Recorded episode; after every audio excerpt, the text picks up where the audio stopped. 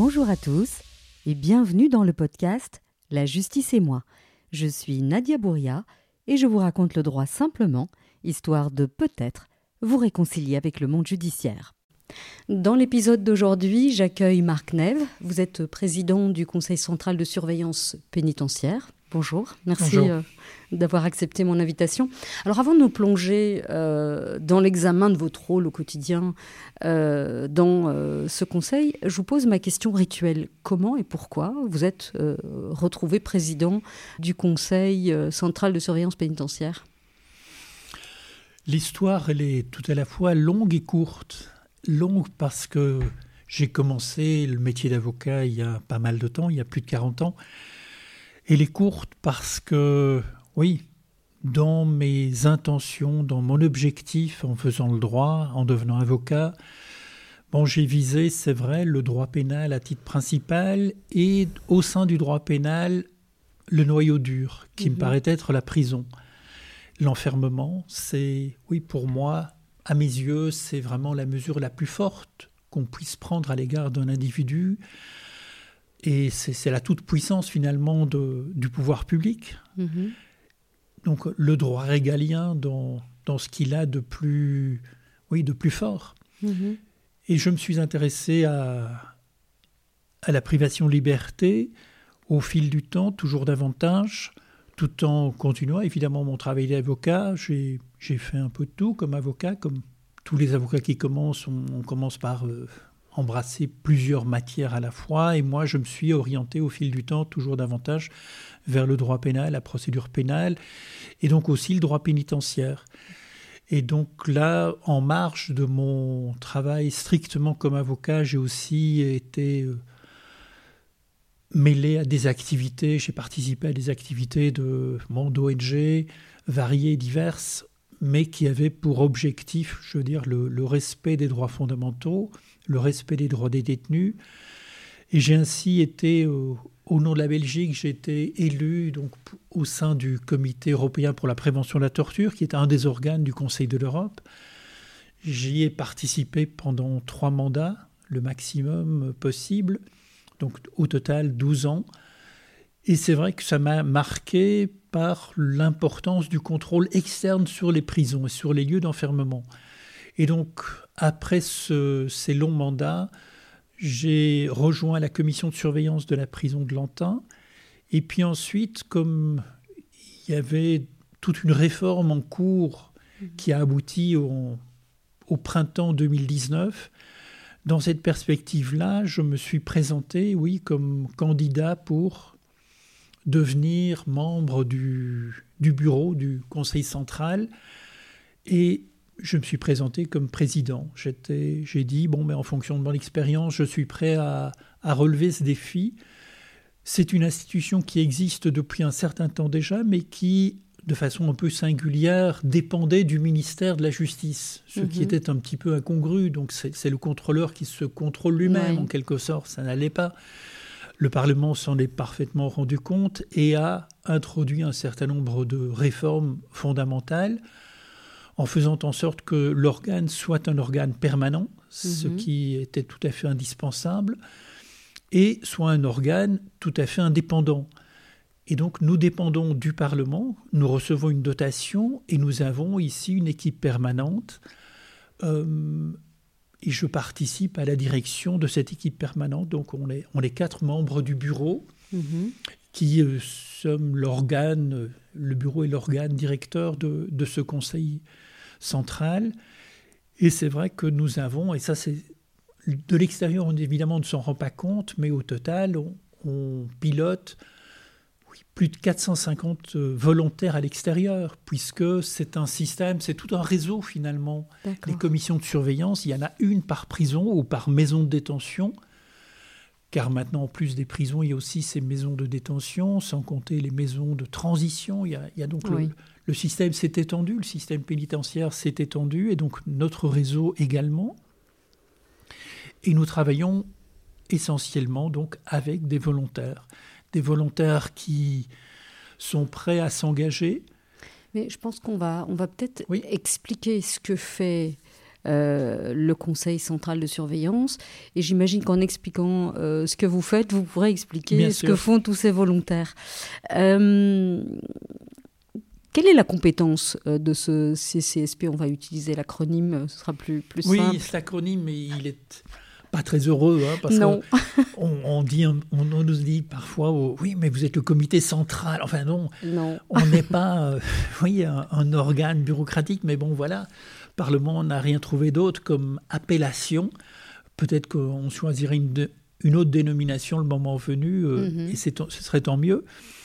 Alors notre compétence, elle est consacrée par la loi. Il y a une loi de principe qui existe mhm. en matière pénitentiaire qui remonte à 2005. Et cette loi de principe prévoit que cet organe nouveau, cette institution nouvelle, est là pour objectif de veiller à garantir le respect des droits des détenus mhm.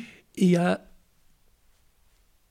préserver, je veux dire, la dignité humaine, la dignité humaine en prison, au sens large. Nous avons alors comme mission particulière, je veux dire, le fait de donner des avis, soit au Parlement, soit à la Commission de la justice, en particulier au ministre de la Justice, évidemment, mhm. au ministre de la Santé aussi, parce que la santé en prison, elle va dépendre maintenant de plus en plus du ministre de la Santé publique. Et puis alors, nous avons aussi comme tâche, évidemment, de rendre un rapport annuel Mhm. Mais en plus de ces différentes tâches, la loi nous a attribué un rôle tout à fait particulier que nous jouons depuis peu de temps, c'est que nous avons organisé le droit de plainte au profit des détenus. D'accord. Et donc ça, c'est, j'ai envie de dire, une compétence tout à fait particulière qui est venue s'ajouter à la compétence très générale du contrôle et de la surveillance. Mhm. Euh, alors, quand vous dites euh, que vous avez une compétence euh, d'avis que vous donnez au ministre, au Parlement ou à d'autres administrations ou à d'autres ministres, donc c'est toujours en lien avec ce qui se passe en prison, mais est-ce que vous pouvez nous donner un exemple d'une thématique dont vous vous êtes emparé et qui a peut-être évolué grâce à votre avis ou à votre intervention pour, pour qu'on se rende compte de, ce que vous faites? Bon, les avis peuvent être très variés, mhm. très variés.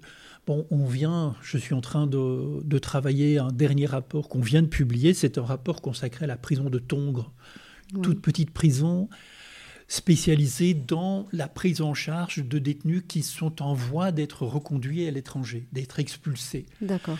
Et donc, c'est une situation tout à fait particulière, propre à une population détenue bien précise et nous avons élaboré un rapport, un rapport assez critique mhm. par rapport à cette situation, car en effet, ces détenus sont un peu laissés pour compte. Ils sont stockés, ils mhm. sont plutôt dans un, dans, un, dans un dépôt. Et cette prison ne s'apparente pas, je veux dire, aux autres prisons, elle n'est en rien comparable à d'autres établissements pénitentiaires dans les autres établissements pénitentiaires en général, l'idée c'est de participer finalement à la réinsertion à venir, à la réhabilitation possible des détenus qui s'y trouvent. Là, pas du tout. Et on a fait un rapport qui s'adresse tout à la fois au ministre de la Justice, tout à la fois à l'Office des étrangers, mais aussi à l'administration pénitentiaire en mettant en évidence toute une série de recommandations. Des recommandations qui visent principalement, en ce qui concerne la situation de, ces détenus-là, mais tous des engagements que la Belgique a pris sur le plan international. Sur le plan international, la Belgique s'est engagée à faire en sorte que ces détenus, même s'ils doivent quitter la Belgique, tôt ou tard, mais il faut faire en sorte que il quitte la Belgique, mais avoir avec des possibilités de resocialisation à l'extérieur. Mhm. Or, rien n'est fait dans ce domaine-là. Donc, vous voyez, c'est là l'objet des recommandations que nous mettons en évidence. Voilà, c'est un exemple parmi d'autres, mais je pourrais citer évidemment un autre exemple récent. C'est un rapport que nous avons fait sur l'infrastructure des cellules de punition et les, ce qu'on appelle communément les cachots. Donc, c'est la, la, prison dans la prison. Et Donc c'est quand un détenu ne s'est pas comporté de manière tout à fait correcte, euh, on va le mettre. Ah, on est en train de nous mettre dans la pénombre. On va rallumer la lumière. ah bah on n'a pas assez bougé en fait. C'est ça. Donc euh, de temps en temps, il faudra euh, agiter les oui, bras. Oui, oui, c'est ça. Alors du coup, je ne sais plus ce que je disais. Euh, oui, on parlait des cachots. Oui, on parlait donc des cachots. Donc c'est l'endroit où un prisonnier est envoyé quand euh, il ne s'est pas comporté de façon tout à fait euh, adéquate. J'imagine après des bagarres, etc. Et donc, vous avez fait récemment un rapport sur sur oui, les conditions. On a fait un rapport sur les les cachots et les cellules de punition donc des établissements de la dernière génération. Mm-hmm. Assez curieusement, ce que nous avons relevé, alors que les cahiers des charges étaient identiques pour chacune des prisons, mm-hmm. ce que nous avons relevé, c'est qu'il y avait beaucoup de différences mm-hmm. entre la prison de Leus ou la prison de, de Termonde, que sais-je. C'est des prisons récentes, mais l'infrastructure est néanmoins sensiblement différente. Et la façon de procéder est sensiblement différente d'une prison à l'autre. On en a mis en évidence six prisons différentes, mhm. avec, oui, tous ces, toutes ces différences fondamentales de l'un à l'autre. Et donc là aussi, bon, pourquoi mettre en évidence un certain nombre de recommandations? C'est parce qu'il y en a certaines qui sont tout à fait indispensables. Imaginez donc dans certaines prisons ce qu'on prévoit comme infrastructure dans ces cachots, c'est par exemple des lits à contention. Des lits à contention, c'est quoi? C'est ça peut être considéré comme un instrument de torture, puisqu'en effet, c'est la possibilité d'attacher quelqu'un totalement à son lit. Donc, tant au niveau des jambes qu'au niveau des bras, euh, c'est d'immobiliser quelqu'un sur, euh, sur une surface. Bon, on n'imagine pas que cela se fasse de façon tout à fait courante. Or, la prison de Aaron, qui est la dernière, eh bien, on a imaginé pareille infrastructure dans tout, dans chaque unité où il y avait une ou plusieurs cellules de punition, ce, qui, ce qui est apparu comme totalement invraisemblable. Ce qui, vous heurte. Alors moi, je vais, je vais, me faire l'avocate du diable, parce que je sais très bien que certaines personnes vont écouter ce podcast et vont dire, oui, mais bon, ces gens sont des prisonniers, ils ont commis des choses euh, peut-être abominables, et pourquoi doit-on s'occuper d'eux? Oui, c'est une bonne question, et je crois qu'il faut y faire face. Vous savez, lorsque quelqu'un enfreint la loi, lorsque quelqu'un doit être sanctionné pour avoir enfreint la loi, mhm. alors il est essentiel dans ce cas-là de respecter la loi de respecter la loi dans le cadre de la punition qu'on impose. Ça, je crois que c'est, je veux dire, c'est tout à fait indispensable. Sinon, la, la règle n'a pas de sens. La personne qui elle-même a transgressé la loi, ben, elle ne va pas comprendre qu'on transgresse la, loi dans le cadre de la punition. Je veux dire, c'est, essentiel. Mm-hmm. Oui, et puis, et puis je pense qu'il y a aussi le, il faut aller aussi sur le terrain des droits fondamentaux. les droits fondamentaux, il y a un minimum euh, qui s'applique à tout le monde, même si on est en prison. Euh, il me semble que la dignité humaine, c'est le minimum euh, que l'État puisse nous, nous garantir. Oh, mais savez, je, je, viens de parler des cachots. Mhm. Imaginez donc, dans un cachot, vous êtes enfermé. Vous êtes enfermé, vous êtes seul. Mhm. Alors, pourquoi ne pas avoir accès à la lumière du jour? Si je vous pose la question, c'est parce que dans certaines prisons, et je pense de nouveau à la prison de Aaron, on imaginait que ces fenêtres devaient être opaques. Donc vous n'avez même pas une vue sur l'extérieur. Et quand on a posé la question dans un autre établissement, le directeur qui venait d'inaugurer sa prison, c'est à Termonde, il nous a dit, mais évidemment qu'il faut des, des vitres translucides. Mhm. Évidemment, il faut pouvoir voir l'extérieur, c'est essentiel. Et quand moi j'ai surveillé le chantier, j'y ai veillé, bien entendu. Donc, avec le même cahier des charges, vous avez hein, la même exigence par rapport à l'entreprise de construction, mais vous avez deux prisons conçues de façon tout à fait différente. Mhm. Pourtant, c'est quelque chose de, nouveau, tout à fait essentiel pour quelqu'un qui est puni. Mais alors, ça, m'intrigue parce, parce que la prison de Haron, pour ceux qui nous écoutent et qui ne, connaissent, euh, qui ne la connaissent pas, c'est une prison qui a été inaugurée très très récemment, je crois. Oui, euh, en octobre 2022. 2022. Euh, Qu'est-ce qui explique, comment est-ce que vous expliquez de telles différences Puisqu'on comprend qu'il y a un cahier des charges, donc il y a une liste de, critères à respecter dans la construction de, la prison. Qu'est-ce qui fait qu'à un endroit, on a un certain nombre de, de, choses, par exemple un cachot avec une fenêtre euh, qui, qui, donne accès, euh, en tout cas à la lumière du jour, ou peut-être euh, un bout de ciel, et d'autres où vous n'avez rien Bah écoutez, c'est nous nous sommes posé les questions. C'est parce qu'on s'est posé les questions qu'on a fait ce rapport, mhm. évidemment, pour mettre cela en évidence. Euh, si on avait les réponses, peut-être notre visite aurait été, été bon, inutile. Mais vous n'avez pas un, début de piste, euh, je ne sais pas moi, parce qu'on. Mais je crois que je crois, je crois, que bon, dans certains cas, les, les chantiers ont, ont, été mieux suivis. Mais vous avez, de nouveau, c'est la régie des bâtiments qui est responsable. Euh, la direction de la prison ne peut pas nécessairement être sur place pendant la durée du chantier, bon, euh, ou n'a pas la disponibilité nécessaire. Donc c'est vrai que bon, vous avez différents interlocuteurs qui sont concernés et c'est mhm. difficile de faire la paire des choses. Ok. Donc ça, c'est toute votre compétence euh, d'avis. Oui, c'est ça. Est-ce qu'on a un petit peu brossé tout ce tout ce qui concerne cette partie-là? Là, j'ai parlé de la situation à Tongres, la situation euh, au niveau de l'infrastructure, euh, des, cellules de punition. C'est vrai que c'est très varié. Hein. Mm-hmm. On, s'occupe euh, aussi de ce qui touche directement au régime, à la vie dans les prisons. Hein. Mm-hmm. je veux dire, l'accès à des activités, etc. Mais de nouveau, là, on entre dans un secteur qui, en Belgique, est plus difficile parce que pourquoi est-ce que c'est plus difficile En ce sens que la resocialisation, la réhabilitation, donc la préparation à l'après-prison, ça ne dépend plus de l'État fédéral, mais ça dépend des communautés et des régions. Et donc là, de nouveau, on tombe dans le, casse-tête belge institutionnel. Mhm. Et c'est vrai que c'est pas facile parce que de nouveau, vous, avez différents interlocuteurs. Mhm. Or, nous, nous sommes une institution fédérale, c'est-à-dire qu'on a en principe pour, pour interlocuteur principal le ministère de la Justice. Oui. Et donc ça, ça complexifie encore plus votre tâche.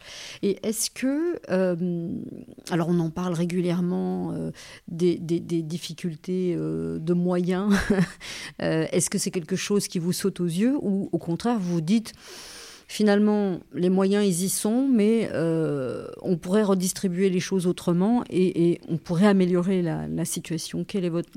J'imagine que vous en parlez dans vos, dans vos rapports. Mais écoutez, la question est tout à fait pertinente parce que les moyens, c'est quelque chose qu'on a tendance à perdre de vue. Hmm. Or, on a parlé déjà de la prison de Haren. C'est la dernière, dernière née mhm. parmi les établissements pénitentiaires. Et imaginez, c'est un chantier qui a coûté 382 millions pour un total de 1190 places.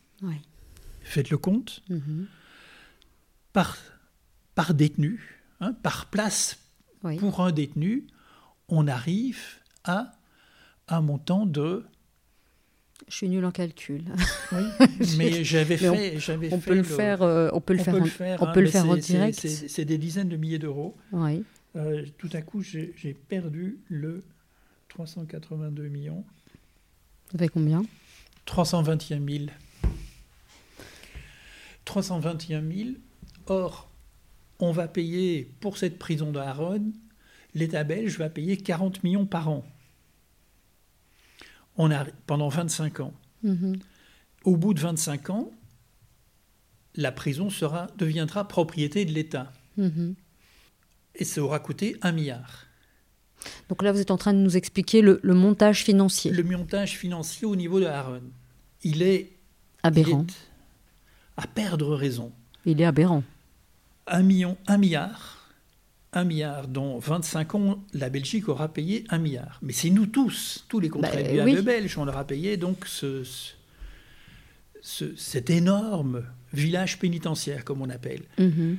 divisé par 1190 détenus, parce que c'est 1190 mhm. places pour des détenus, on arrive au montant de 827 000 euros par, détenu. place. Imaginez cette un bel immeuble déjà, hein, ah ben, qu'on peut acheter pour ce ah prix-là. Ben, oui. Pour 1190 détenus. c'est de la folie. C'est de la folie. Alors que vous imaginez, au niveau d'un assistant de justice, un assistant de justice qui suit des personnes condamnées, mais qui sont mhm. laissées en liberté, mhm. un assistant de justice va les prendre en charge, va les aider pour leur démarche, etc. Cet assistant de justice, il peut prendre en charge une bonne vingtaine de dossiers, mhm. une bonne vingtaine de détenus. Hein, qui sont remis en liberté conditionnelle, par exemple. Oui, avec. Eh bien, un euh, assistant de justice, quel est le budget pour l'État? C'est un peu plus de 50 000 euros par an. Bah oui. Alors, regardez cette, comparaison qu'on peut faire entre le travail de l'assistant de justice mhm. et l'infrastructure pharaonique qu'on est prêt à pour Aaron. Mais est-ce que c'est pas électoraliste aussi? Parce que j'en reviens à ma question de tout à l'heure où euh, on a aujourd'hui euh, dans, le grand public cette, difficulté à se dire qu'on on laisse euh, à l'extérieur des personnes qui ont commis des infractions alors que voilà, on sait qu'elles ne sont pas tout à fait euh, euh, laissées en liberté, qu'il y a le système de bracelet électronique, qu'elles ont des conditions, etc. Et que je pense que dans l'imaginaire euh, du grand public, on préfère l'enfermement. Est-ce que ce n'est pas une réponse électoraliste plutôt que d'essayer de se, demander si, si c'est pertinent du point de vue financier, comme vous venez de le dire, ou est-ce que c'est encore autre chose, ou c'est multifactoriel? Mais c'est vrai que la réponse à la délinquance, c'est plutôt de dire, avec moi, hein, ministre de la Justice, ça ne durera pas, je vais faire en sorte que les gens soient punis. Et donc, souvent, on assimile encore dans la tête du grand public, parce qu'il y a un peu un matraquage à ce niveau-là, mm-hmm. la punition, ça doit être l'enfermement. Mm-hmm. Or, il y a bon nombre d'autres possibilités. Mm-hmm. Or, on privilégie la prison au détriment des autres peines. Ces autres peines, elles existent dans notre code. Et donc là, si vous voulez, il y a vraiment des initiatives qui pourraient être prises, mais c'est vrai que dire que l'enfermement doit être la dernière des solutions, euh, certains magistrats, même les magistrats, il n'y a pas que les politiques qui sont, mm-hmm. qui sont à mettre en cause à ce niveau-là, mais c'est aussi les magistrats, dans leur formation, si vous voulez, mm-hmm. trop peu connaissent la prison c'est quand même assez symptomatique. Bon, là, on va organiser une, visite et on en fait de, assez régulièrement pour des magistrats en prison. Mhm. Mais souvent, ils n'ont jamais été. Ils ne mhm. savent pas ce que c'est. Mais dans leur métier, ils sont prêts à condamner à des peines de prison, même s'ils n'en connaissent pas du tout la réalité de cet emprisonnement qu'ils ordonnent ou qu'ils requièrent. Et donc vous pensez qu'on devrait euh, inviter les magistrats à aller plus souvent en prison pour qu'ils se rendent compte je crois que c'est indispensable. Là, je viens de terminer une lettre. Je veux dire, c'est pour la prison de Oui. J'imagine, c'est de nouveau une toute petite prison. Il y a 40, 47% de surpopulation dans la prison de Oui. 47. Ils sont à 60. Le nombre de places est 63, ils sont à 93. Ah oui. Mais ça craque de toutes parts donc le personnel est à bout, ils n'en peuvent plus, et l'infrastructure ne suffit pas, évidemment.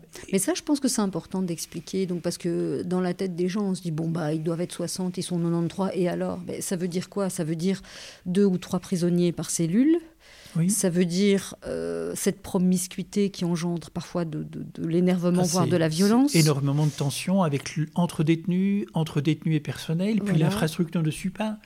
Au niveau des douches, ben, on, ne sait pas, on ne sait pas faire face. Au niveau de la cuisine, même chose, évidemment. Et donc tout le monde, euh, tout le monde est, à, bout et est à cran. Personnel, ben, oui, vous en avez qui, qui sont burn-out. Qui sont en burn-out, qui, mhm. sont, qui sont foutus, ils ne savent pas suivre. Oui, donc ça veut dire que s'il n'y a pas assez de douches, ça veut dire qu'il y a des problèmes d'hygiène, les gens ne se lavent pas tout le temps. Bien entendu. Si euh, ils ne mangent pas, on ne va pas dire à leur faim, mais si euh, voilà, on doit partager les repas, ou est-ce qu'on va acheter de la matière première de moins bonne qualité pour avoir plus de volume c'est de la nourriture de moins bonne non, et pour le moment, qualité, vrai donc ils tombent malades. Cette surpopulation, c'est pour nous la problématique numéro un. D'accord parce que c'est vrai qu'on atteint maintenant, euh, vous savez, avec euh, la politique actuelle, on va vers toujours plus de personnes en détention. Alors qu'il faudrait diminuer. Il faut absolument. Et on a les possibilités. On a la possibilité. La loi permet évidemment euh, de choisir d'autres peines, de, de punir de façon différente. Mais alors c'est quoi la solution? C'est que le législateur s'empare de cela et soit plus clair dans les critères euh, imposés aux magistrats pour envoyer quelqu'un en prison Est-ce que c'est multiplier ces, ces, peines alternatives ou peut-être, enfin voilà, je, je, je réfléchis. Il n'y a pas une réponse, oui, mais vous avez raison de, de citer toute une série d'exemples. Et d'ailleurs, on en cite régulièrement dans, mm-hmm. dans les rapports qu'on publie, mais prenons ce qui se passe à l'étranger. Oui, j'allais vous poser la question. Que la, la, comparaison est intéressante. La France, oublions, parce que la France craque, hein, je veux dire, oui. c'est la folie. Et là, en plus, il y a une très forte séparation entre les prévenus et les condamnés, oui. ce qui n'existe pas. Il faut expliquer au grand public la différence entre oui, prévenus et prévenus, condamnés. c'est donc ceux qui ne sont pas encore condamnés. Mm -hmm. Et les condamnés, comme le, le, le mot l'indique, oui, ils, ont, ils sont déjà passés et ils ont une peine à accomplir. Donc les premiers euh, ils sont présumés été, innocents. Ont été arrêtés pour l'une ou l'autre infraction et dans le système belge, bah, tant qu'on n'a pas été condamné, on est considéré comme innocent. Oui. Voilà. Mais en Belgique, on mélange. Les deux catégories sont joyeusement mélangées, alors qu'il faudrait, la faudrait loi prévoit d'ailleurs une séparation. Mmh. Hein, on ne peut pas mettre quelqu'un ouais. qui est présumé innocent avec quelqu'un qui est déjà condamné ou qui est là euh, comme un récidiviste et qui a déjà euh, un sacré palmarès. Oui. On, en Belgique, on, on, voit les, on voit les dangers. Vous avez pas en besoin Belgique, de nous les faute de place, évidemment, on les mélange tous. Mais ne, dans, chez nos voisins du Nord, on ferme des prisons. Mhm. En Allemagne, on arrive à une politique aussi où on a réduit, mais substantiellement, les, les prisons. Et, et c'est possible aussi ailleurs. Vous savez, je, lisais encore récemment un rapport du Conseil de l'Europe consacré plus, pays les plus pauvres de l'Europe, Mhm. du, du Conseil de l'Europe, c'est la Moldavie. Ah oui. La Moldavie, qui est un petit pays coincé entre l'Ukraine et la Roumanie, on en a parlé un petit peu maintenant avec le- l'actualité du conflit en Ukraine.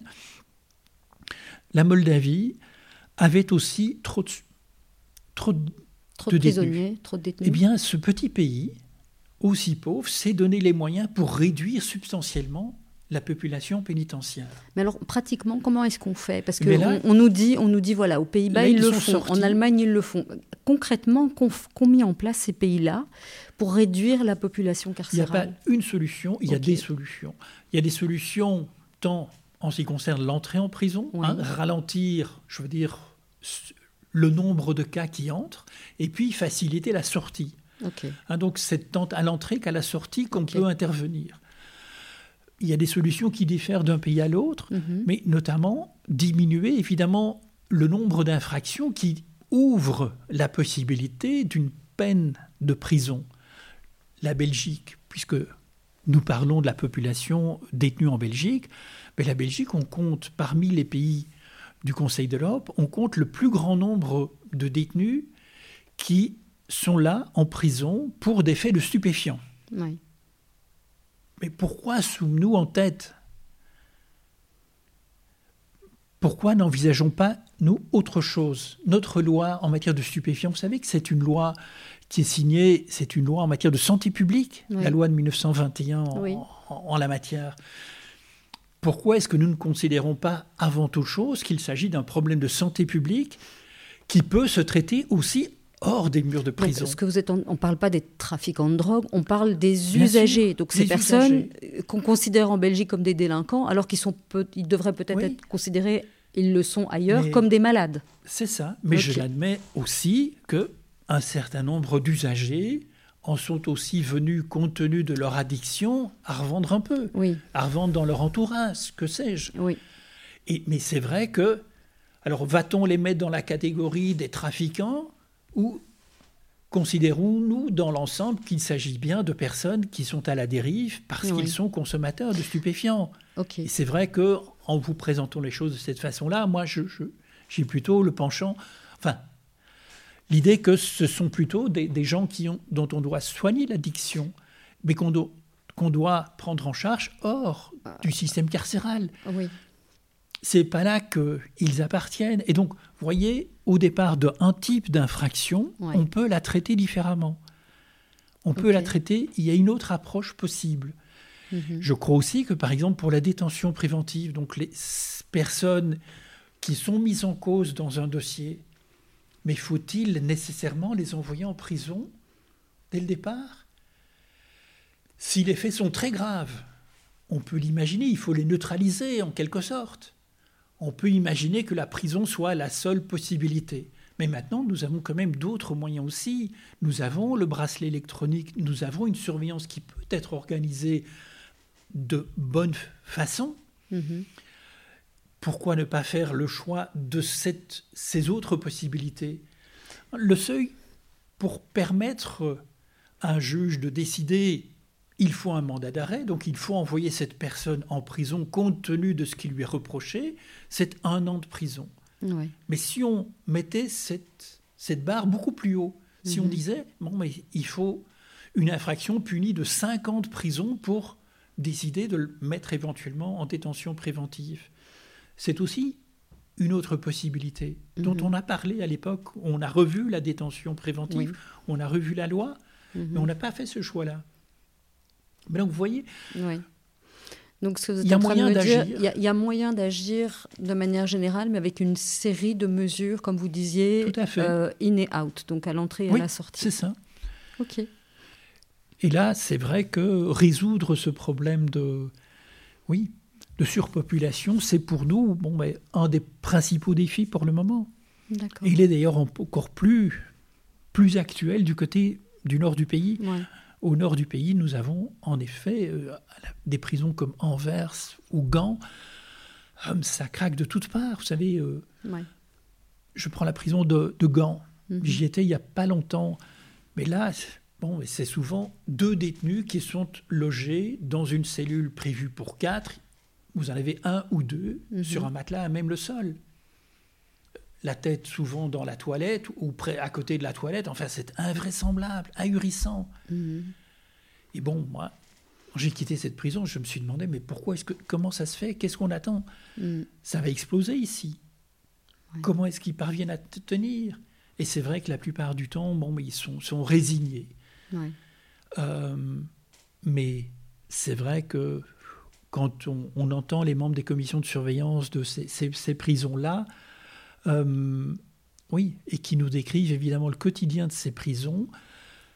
Elles sont au bord, elles sont au bord du, de la catastrophe, bien mhm. souvent.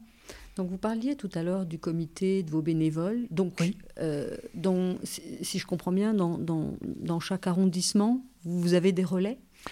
Chaque prison est dotée en quelque sorte d'une commission de surveillance. En fonction de la taille de la prison, qu'elle soit petite ou grande, bon, ben, ça peut aller de 12 à 18 personnes qui mhm. constituent la commission de surveillance. Mhm. Alors, au sein de la commission de surveillance, il faut, ce sont tous des volontaires, des citoyens volontaires.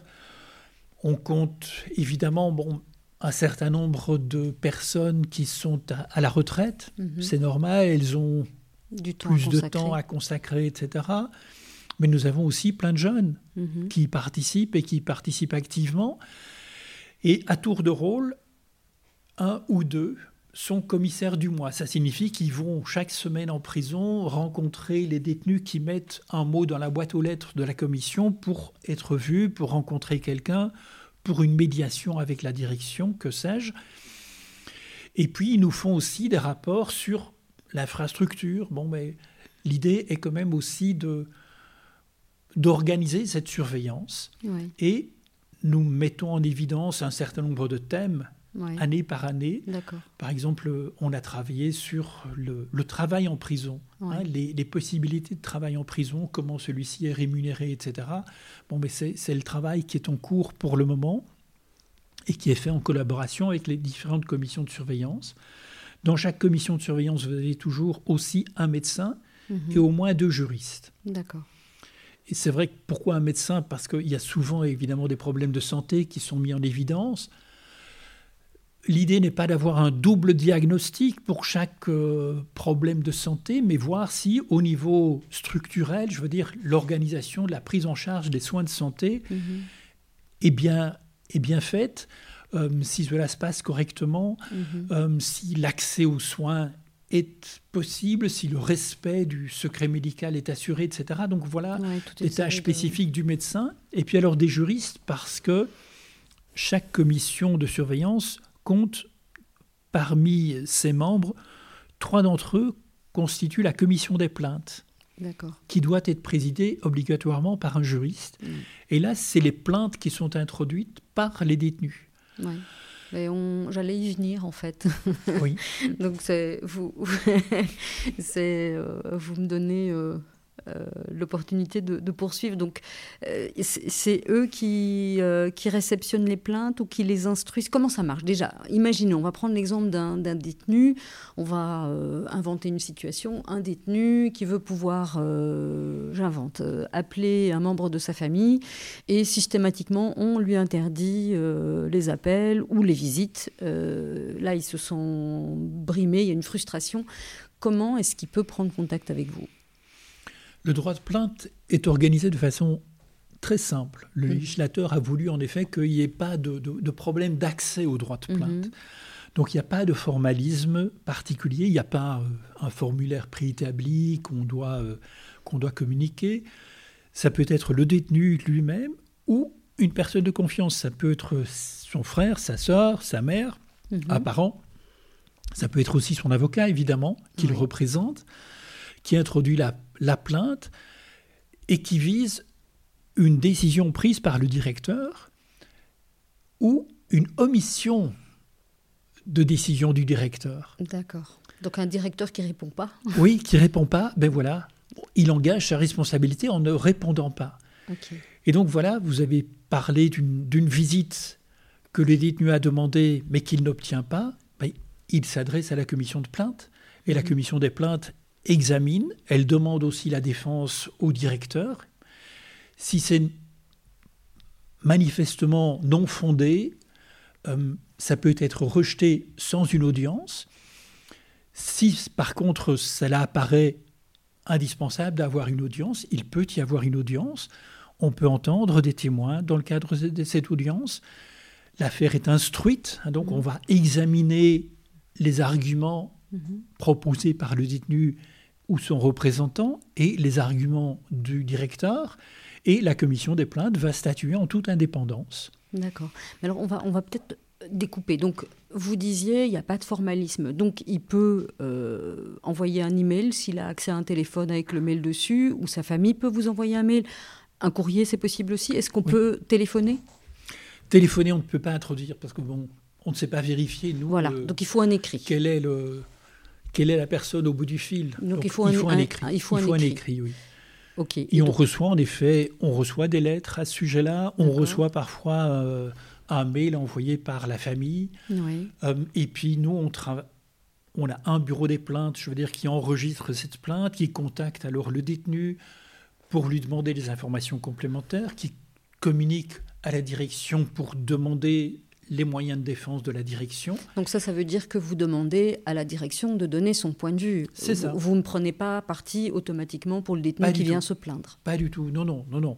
C'est une, un organe juridictionnel et qui doit respecter évidemment les règles propres à un organe juridictionnel, c'est-à-dire une impartialité, même si évidemment la loi nous, nous assigne en tant qu'institution le rôle de préserver les droits des détenus. Oui. Hein, on n'a pas dans notre mission de préserver le droit des, du personnel pénitentiaire. Mhm. Mais donc, il faut quand même, dans le cadre de cette appréciation devant le, la commission des plaintes, il faut jouer le jeu d'une comme cela se passe en justice de façon ordinaire. Mhm. Donc si on en revient à notre exemple, euh, imaginons euh, qu'on a euh, un directeur de prison qui, euh, qui, estime tout seul, comme ça, dans son coin, que bah, les détenus, ils, ont, ils ont le droit qu'à une visite tous les six mois et il décide ça, j'invente, hein, une, situation arbitraire.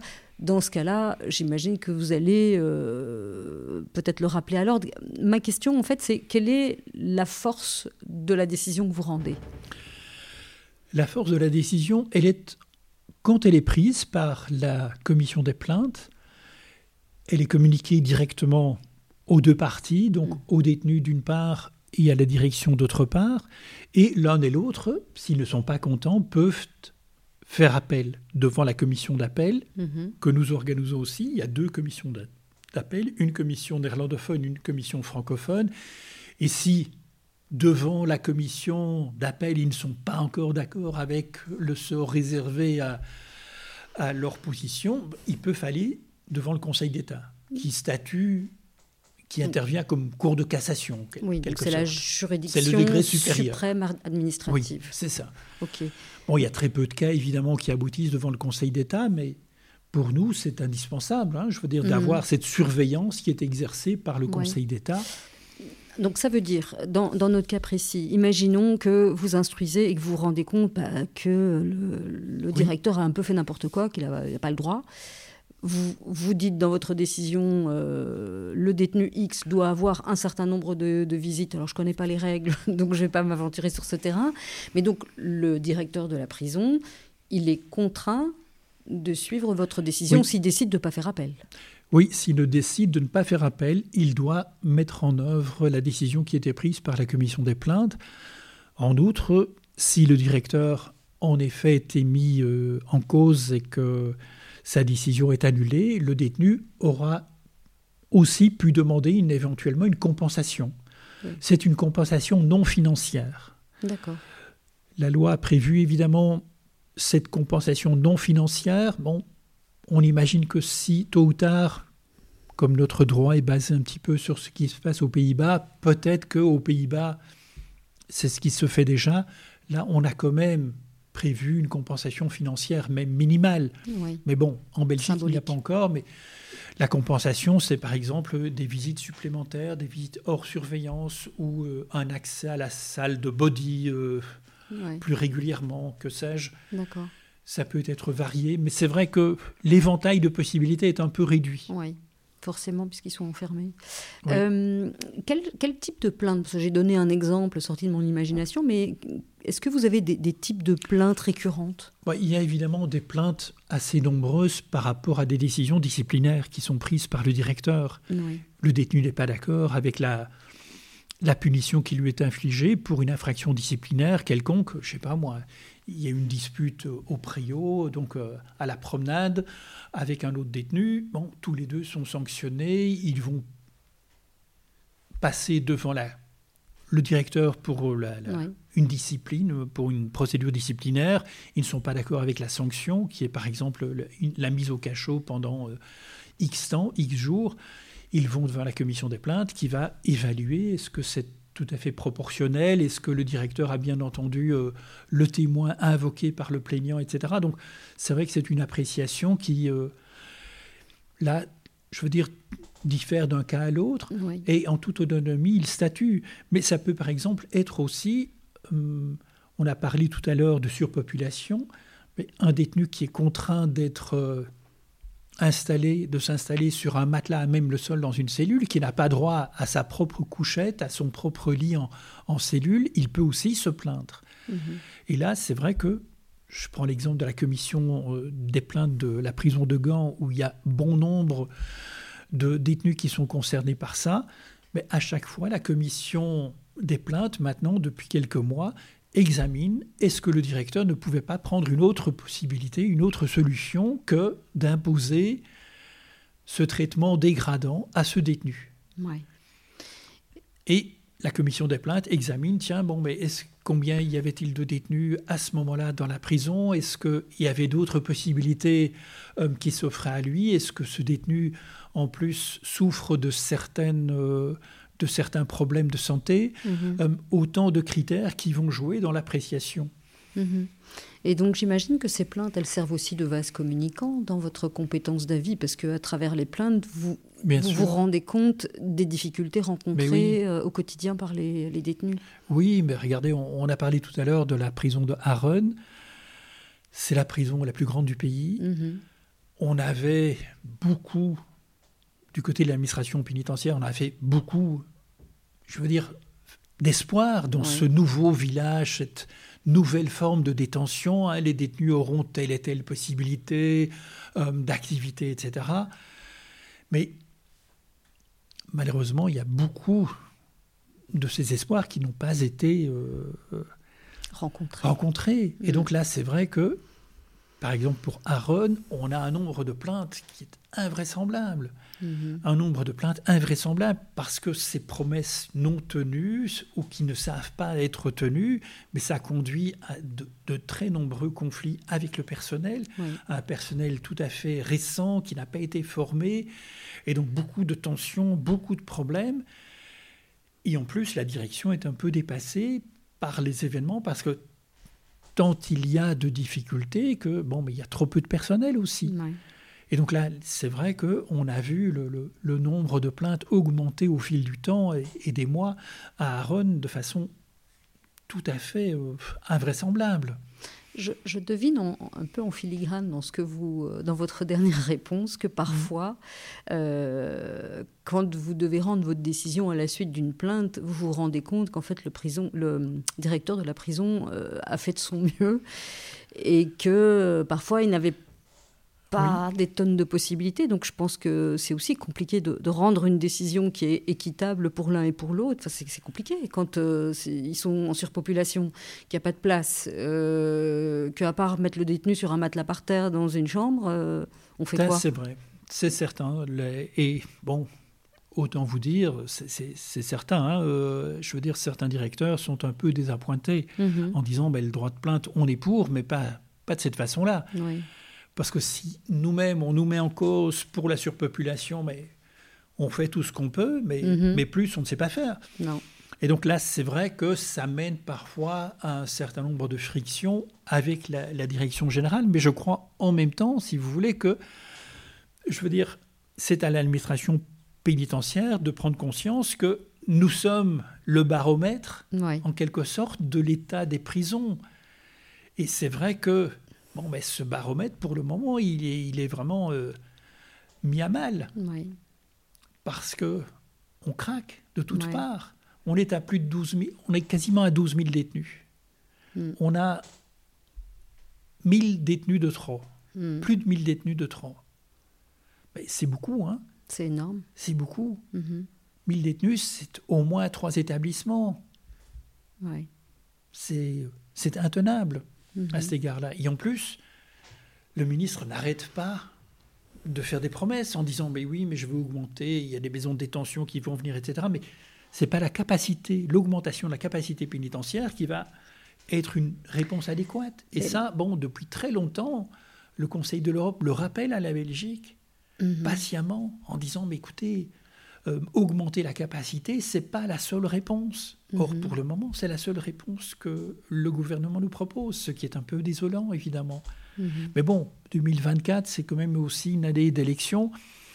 Et j'espère que les avis qu'on a émis là récemment bon, pourront être pris en compte euh, dans le cadre des, engagements qui vont, auxquels certains partis vont souscrire dans le, cadre de la formation du prochain gouvernement. Mhm. Est-ce que vous pensez qu'on a fait le tour? À mon avis, on pourrait encore euh, débattre des heures. Oui. vous pensez qu'on a fait le tour? Je crois, pour l'essentiel. Vous n'avez rien à ajouter? Une chose, une chose. C'est vrai que la plupart des commissions vont être renouvelées. Oui, toutes les commissions doivent être renouvelées en septembre 2024, mhm. puisqu'en effet, c'est des mandats de 5 ans. D'accord ont accepté et on les a constitués. Donc, quand nous, on a été installés en avril 2019 et les mhm. commissions ont été mises sur pied toutes avec une nouvelle composition en septembre 2019. Mhm.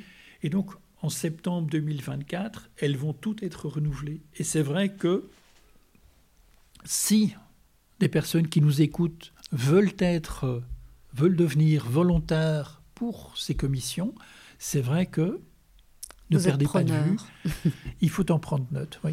Donc, euh, comment est-ce qu'elles peuvent faire ces personnes? Elles peuvent euh, envoyer un mail euh? Oui, elles peuvent envoyer un mail ou se renseigner le moment venu, mais notre site est à leur disposition, évidemment. Et alors, en, deux mots, vous, vous, recherchez différents profils? Tous les profils sont les bienvenus. Tous les profils sont les bienvenus.